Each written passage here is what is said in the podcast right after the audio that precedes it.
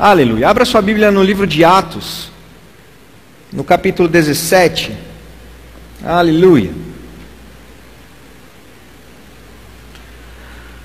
Fique aí com Atos capítulo 17 aberto. O nome desse livro na Bíblia é Atos dos Apóstolos. Não é assim que está escrito aí na sua Bíblia? Atos dos Apóstolos.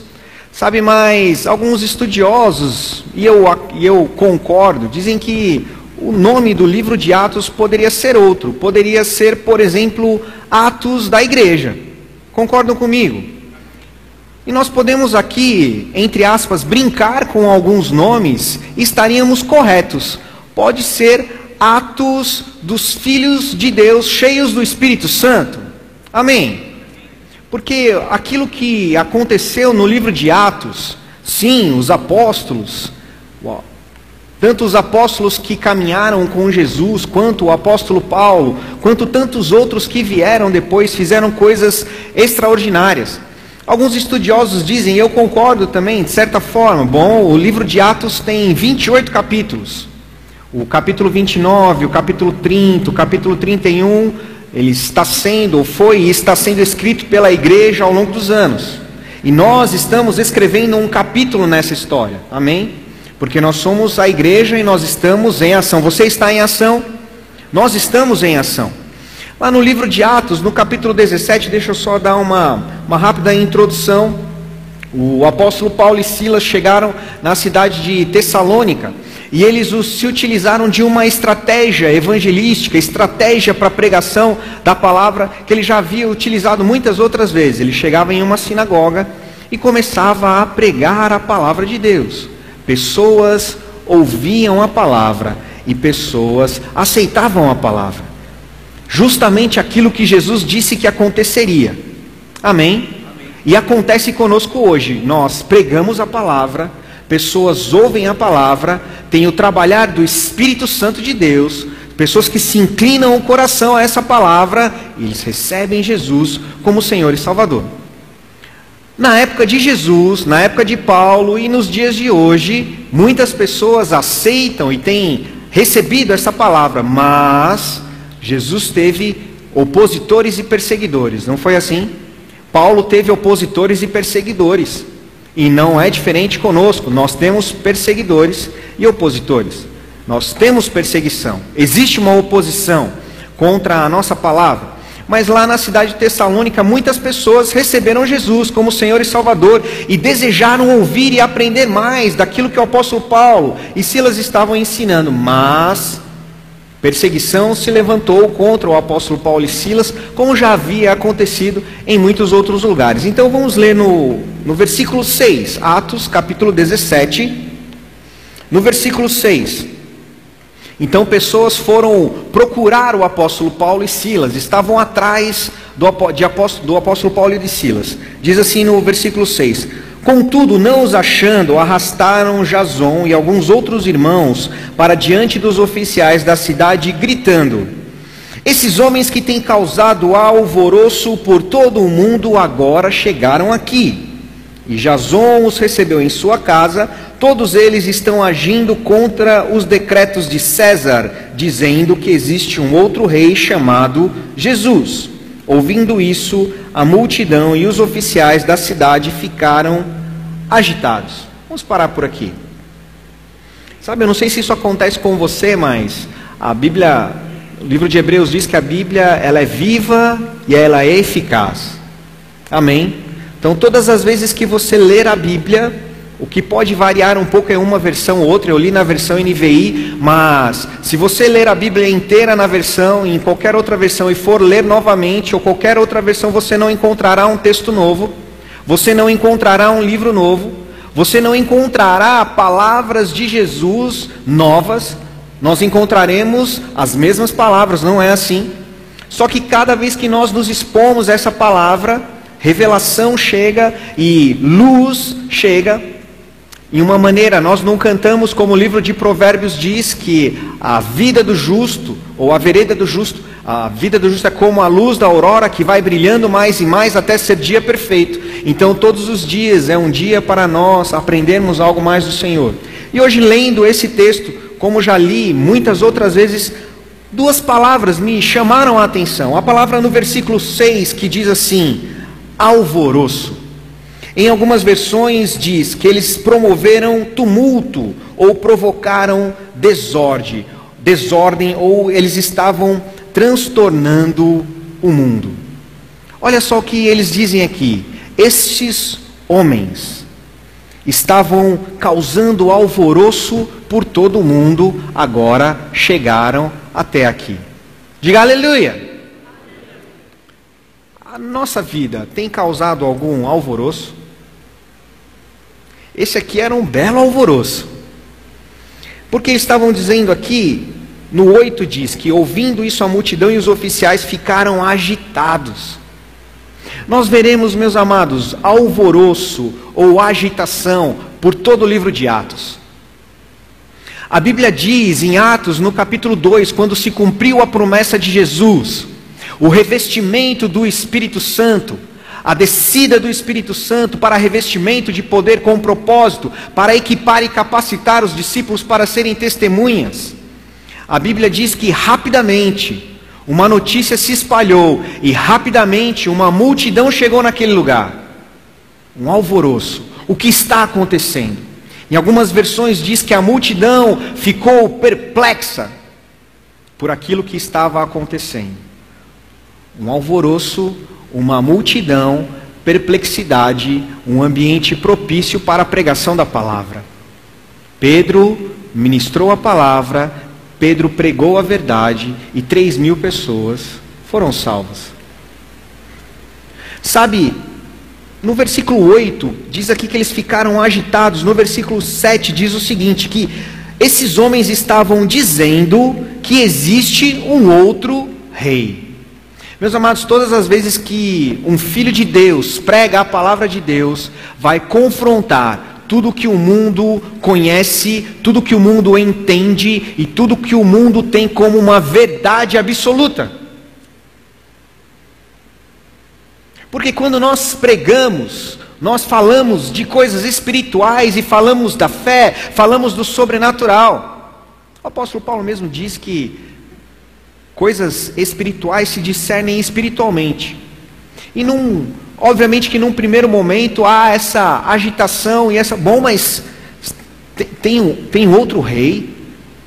Mas e César? Mas César não é o rei. Estão dizendo que tem um outro rei, Jesus. Como é isso? E a Bíblia diz que algumas pessoas, elas se inclinaram e desejaram ouvir mais. Já aconteceu com você alguma vez? De você ensinar a palavra, de você ministrar a palavra, de você pregar a palavra. Eu estou falando de algo até pessoal. E um seu amigo, um colega ou alguém ficar inclinado, mas como é que é isso mesmo? Não, mas eh, eu não estou entendendo muito bem. Explique um pouco mais para mim. Existe céu e inferno mesmo? Não, porque eu imaginava que quando, quando eu, eu, eu morrer, eu vou simplesmente morrer essa matéria irá se decompor. Eu não acredito em eternidade, eu não acredito em coisas desse tipo, mas existe mesmo céu e inferno? Uma definição, a definição, a palavra grega para essa palavra alvoroço é anastato, que significa confusão, perturbar, importunar, virar de cabeça para baixo, agitar ambientes e mentes. Diga aleluia. Toda vez que nós ministramos a palavra de Deus, causa uma certa agitação. Muitas vezes não é uma agitação natural, não é um alvoroço, não é uma reunião, uma multidão de pessoas conversando a respeito. Muitas vezes é na mente e no coração de quem ouve, meditando, digerindo e pensando em tudo aquilo que é ministrado. Concorda comigo? Já aconteceu com você. Você se lembra de quando você recebeu Jesus, ou de quando você ouviu algumas coisas, ou lendo a palavra, o Espírito Santo ministrando a você, ou alguém ensinando, alguém pregando a palavra para você, tanto de forma coletiva quanto individual, coisas entraram na, nos seus ouvidos, na sua mente, no seu coração, e você ficou, de certa forma, agitado, alvoroçado na sua mente, no seu pensamento, mas como é isso? Isso já aconteceu inúmeras vezes comigo, muitas vezes comigo. De muitas formas, em leituras no meu secreto, em ouvindo ministrações dos cultos, no rema, muitas vezes. E eu, mas, mas como é isso? Isso, está, isso é contra aquilo que eu acredito, é contra aquilo que eu ouvi, é, vai tá batendo de frente com o que eu acreditei por anos. Aleluia. E muitas vezes eu eu percebi, descobri pela palavra e pelo Espírito, eu estava errado. Porque Deus é bom. Amém. Este era o contexto do, de apóstolo Paulo e de Silas. E nós vamos ver esse alvoroço, ou uma certa confusão, acontecendo muitas vezes no livro de Atos. Nós falamos aqui do Atos capítulo 2, na descida do Espírito Santo. Logo no capítulo 3, a Bíblia relata da cura de um paralítico. Mais uma vez, essa notícia se espalhou rapidamente. E muitas pessoas se aglomeraram para entender, para saber o que, que está acontecendo. Porque começou a acontecer algo que estava acontecendo há algum tempo, pouco tempo atrás. E tinha um líder, ele se chamava Jesus. Mas esse Jesus agora morreu.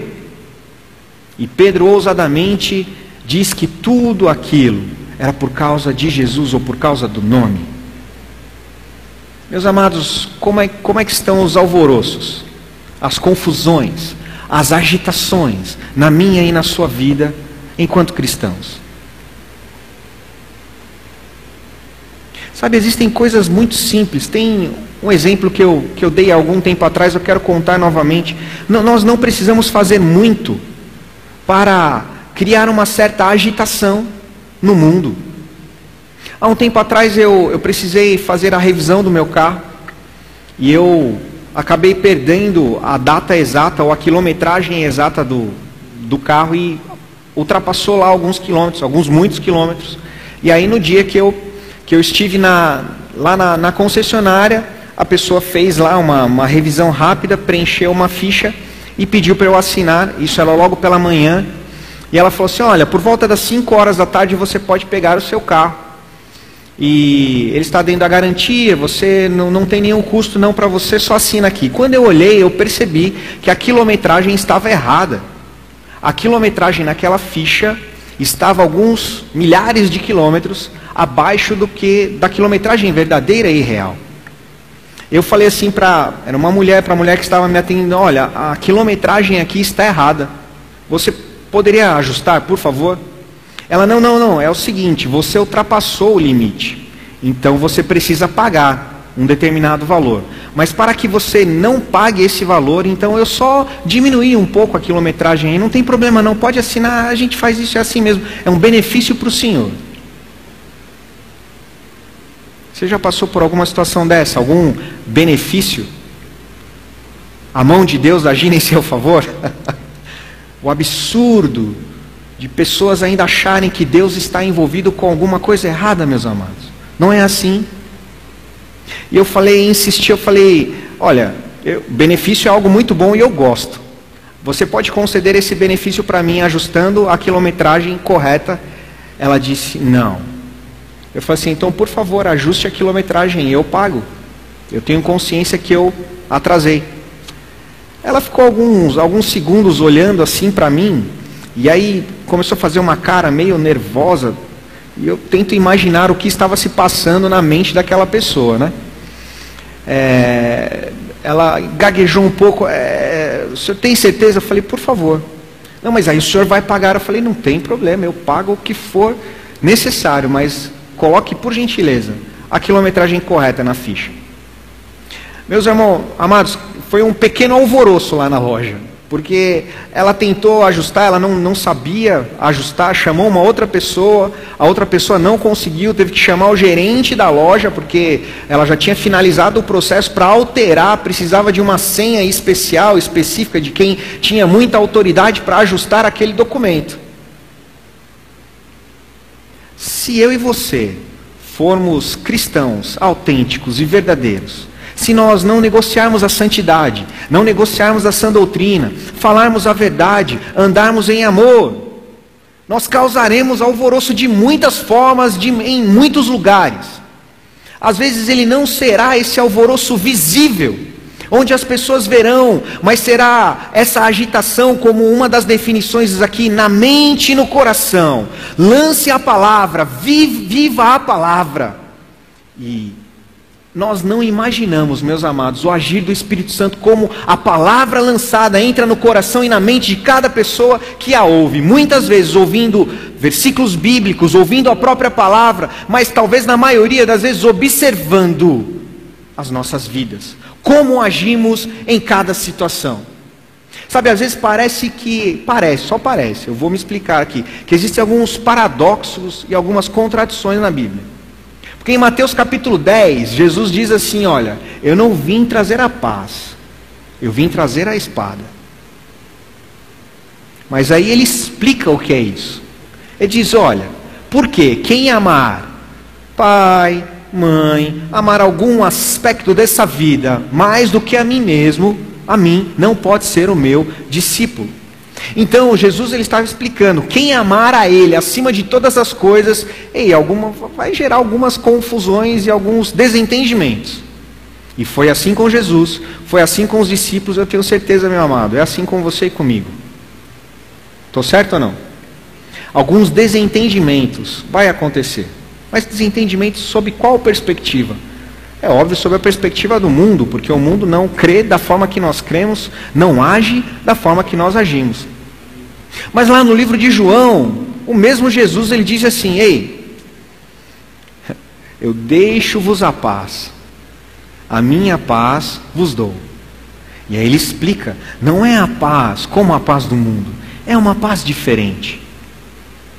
E nós veremos por toda a Bíblia, Jesus que veio mostrar ou revelar o Pai, desde o início de todas as coisas, inúmeras vezes o nosso Pai, Deus, dizendo: Não temas, não temas, eu estou contigo, eu te fortaleço, não temas. Apenas se incline, ouça a minha palavra, medite na minha palavra, considere a minha palavra, seja forte, seja corajoso, não temas, tudo vai bem. E nós observamos tantas coisas maravilhosas acontecendo na Bíblia. Abra sua Bíblia em Mateus capítulo 4. Sei que é um texto que todos nós conhecemos muito bem, mas vamos lá. Mateus capítulo 4.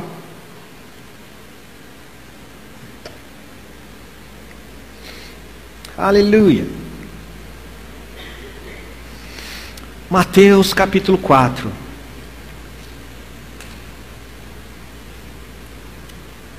versículo 19. Mateus capítulo 4, versículo 19. Diz assim: Disse Jesus: Sigam-me, e eu os farei pescadores de homens. Sabe, todo esse alvoroço que nós observamos no livro de Atos, e tem tantas outras vezes. A Bíblia diz, por exemplo, que Felipe, Felipe foi na, lá em Samaria, ele começou a pregar a palavra de Deus, pregar Jesus e exatamente o que Jesus disse. Lá no livro de Marcos aconteceu. Felipe expulsou, expelia demônios e Felipe curava muitos enfermos. Não foi isso que Jesus disse? Vocês colocarão as mãos sobre os enfermos, eles serão curados. Eu dou autoridade a vocês para expelir demônios. E a Bíblia diz que uma multidão ia até Felipe para receber aquilo que Felipe estava ministrando. Lá no finalzinho do livro de Atos, a Bíblia diz que o apóstolo Paulo estava indo até Roma, aconteceu um naufrágio e ele chegou numa ilha, a ilha de Malta. Uma vibra o mordeu, as pessoas esperavam que ele iria morrer, ele não morreu. E ele orou pelo pai de um, de um dos principais, de um líder daquela, daquele lugar. O pai desse, desse líder foi curado, e aí trouxeram todas as pessoas da ilha. E a Bíblia diz que todos os doentes foram curados. Paulo, Pedro, Felipe e tantos outros estavam cumprindo essa tarefa. Sigam-me e eu farei de vocês pescadores de homens. Nós sabemos que alguns discípulos eram pescadores, naturalmente falando. Mas, sabe, meus amados, eu não sei qual é a sua profissão, mas a sua profissão, a sua atividade é apenas um pano de fundo para a atividade principal. Fazer discípulos e ser pescadores de homens. Amém. E muitas pessoas, muitas pessoas estão invertendo ou desconsiderando ser pescadores de homens. Sabe, a Bíblia nos alerta muitas vezes Muitas vezes, ei, cuidado com o mundo, cuidado com o sistema do mundo. Por isso que a Bíblia fala tantas vezes sobre nós renovarmos a nossa mente, não nos moldarmos ao mundo, ao padrão do mundo, ao sistema do mundo. É perigoso, é muito fácil, se não prestarmos atenção e não tomarmos cuidado, entrarmos no sistema e no padrão do mundo buscando ter o que o mundo tem, buscando ser o que as pessoas do mundo são e seguindo um fluxo que o mundo dita como um fluxo de sucesso, um padrão de sucesso. Você faz isso, faz aquilo, estuda assim, faz aquele curso, empreende assim, faz aquilo, então é um caminho do sucesso. Se você é uma pessoa conectada, se você é uma pessoa é, ligada nas redes sociais, a quantidade de cursos com nomes assim. Cinco passos para o sucesso. Já viu algum curso assim? Você só precisa fazer esse curso e seguir esses passos que você terá muito sucesso. Você terá muito dinheiro, você irá conquistar todos os seus sonhos. Aí muitas chamadas desses, desses cursos aparecem lá, um carro importado, pessoa na praia. Não, inclusive você vai trabalhar menos, você vai desfrutar de toda a sua riqueza. Só compre o curso e siga esses cinco passos. Você já escutou alguma coisa parecida com isso? E muitos cristãos estão entrando nesse fluxo e deixando o que é primordial, o que é principal, o que é mais importante, o propósito pelo qual nós nascemos de novo e nós estamos aqui. Propósito de proclamar o reino de Deus, proclamar a salvação, sermos pescadores. Tem um princípio lá em Gênesis, que cada semente deu ou germinou conforme a sua espécie. Não é assim que está lá em Gênesis? Nós somos qual espécie? Nós somos uma nova espécie. Nós somos os filhos, nós somos a igreja, nós somos discípulos. Então, seguindo esse princípio de Deus lá em Gênesis, cada semente ela multiplica, ela frutifica conforme a sua espécie. Você é discípulo, você é filho, então nós precisamos multiplicar, nós precisamos germinar conforme a nossa espécie. Jesus alerta lá no livro de João, e todos nós conhecemos muito bem a passagem, que aquele que não gera fruto, aquele que não dá fruto, vai ser cortado, vai ser lançado fora, vai ser queimado. Sabe, a segunda, o segundo ano do, do Rema está finalizando o curso, glória a Deus, coisa boa. E eles estão naquela fase de ministrando a palavra, eu sei que alguns aqui já passaram por isso. Se você não passou, faça o Rema, é algo tremendo, muito bom. E é maravilhoso ver a, ouvir os testemunhos, os testemunhos de fé, os testemunhos de coisas que pessoas agarraram a palavra e decidiram colocar a palavra em prática e perceberam algo que todo cristão deveria saber estar muito firme no seu coração. Funciona. Diga aleluia. A palavra funciona. Sabe, agora, eles estão terminando um curso. Dois anos foi algo intenso. Segunda, quarta e sexta. Segunda, quarta e sexta. E agora? Um aluno chegou para mim, puxa pastor, mas e agora? Acabou, acabou, e agora? Eu falei, não, meu amado não acabou. Na verdade, a sua vida, ela continua, ela já existia antes do rema, durante o rema e agora depois do rema. Você precisa pegar com força tudo isso que você aprendeu e colocar em prática. Bom, funciona para você, então você deve ir com força, pregar essa palavra com força.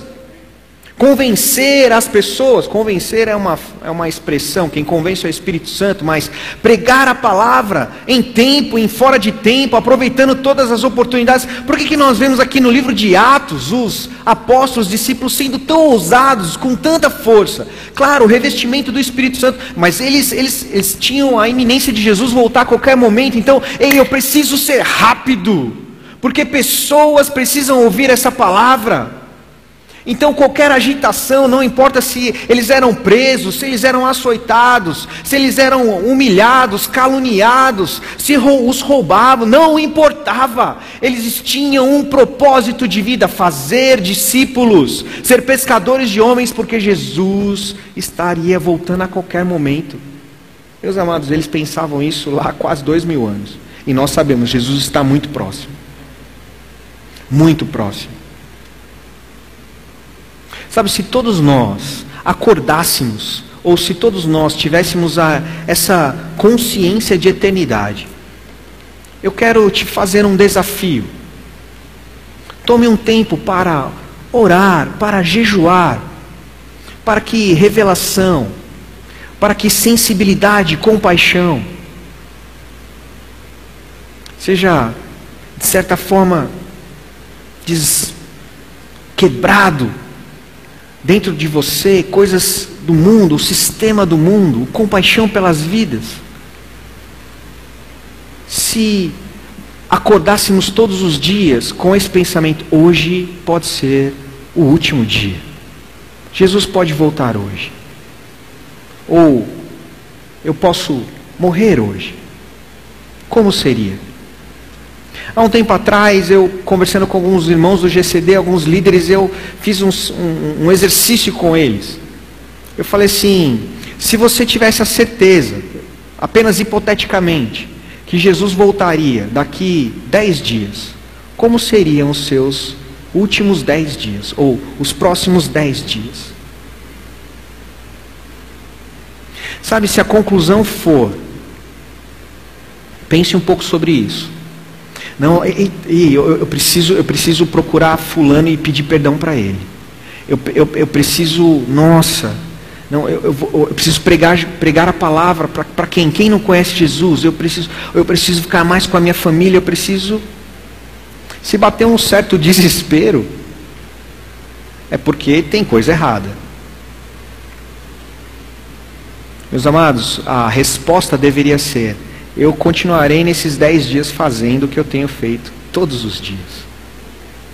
Todos os dias eu tenho me consagrado, eu tenho me santificado, todos os dias eu tenho pregado a palavra de Deus, eu estou aproveitando cada oportunidade. Eu estou criando alvoroços com as minhas palavras, com a minha vida. Jesus está voltando e realmente um dia será o nosso último dia. Diga um dia. Será meu último dia. E esse dia está próximo. Ele está muito próximo. Mateus 4,19 disse Jesus: Sigam-me, e eu os farei pescadores de homens. Como é que está a nossa rede? Ou como é que está o nosso anzol. Eu não sou pescador, eu não, naturalmente falando, não entendo nada. Mas como está? Como está a contagem de peixes? Eu sei que nós, nós não somos pescadores de homens e não pregamos a palavra por números, é por vidas. Mas como, como está o nosso resultado? Como está o seu resultado? Pense sobre isso. Eu creio que o Espírito Santo vai ministrar ao seu coração. Curva a sua cabeça. Creio que você foi edificado pela palavra ministrada. Agora compartilhe com mais pessoas para que elas possam também ser alcançadas e abençoadas pela palavra de Deus que transforma as nossas vidas. Se inscreva em nosso canal e ative o sininho para receber todas as nossas notificações. E não se esqueça de deixar o seu like. Se você deseja contribuir para que essa palavra alcance cada vez mais pessoas, você pode fazer isso pelo QR Code ou pela transferência bancária em um de nossos bancos. Siga-nos também em nossas mídias sociais, arroba Verbo da Vida Campinas e arroba Rema Campinas. Agora seja abençoado na prática da palavra.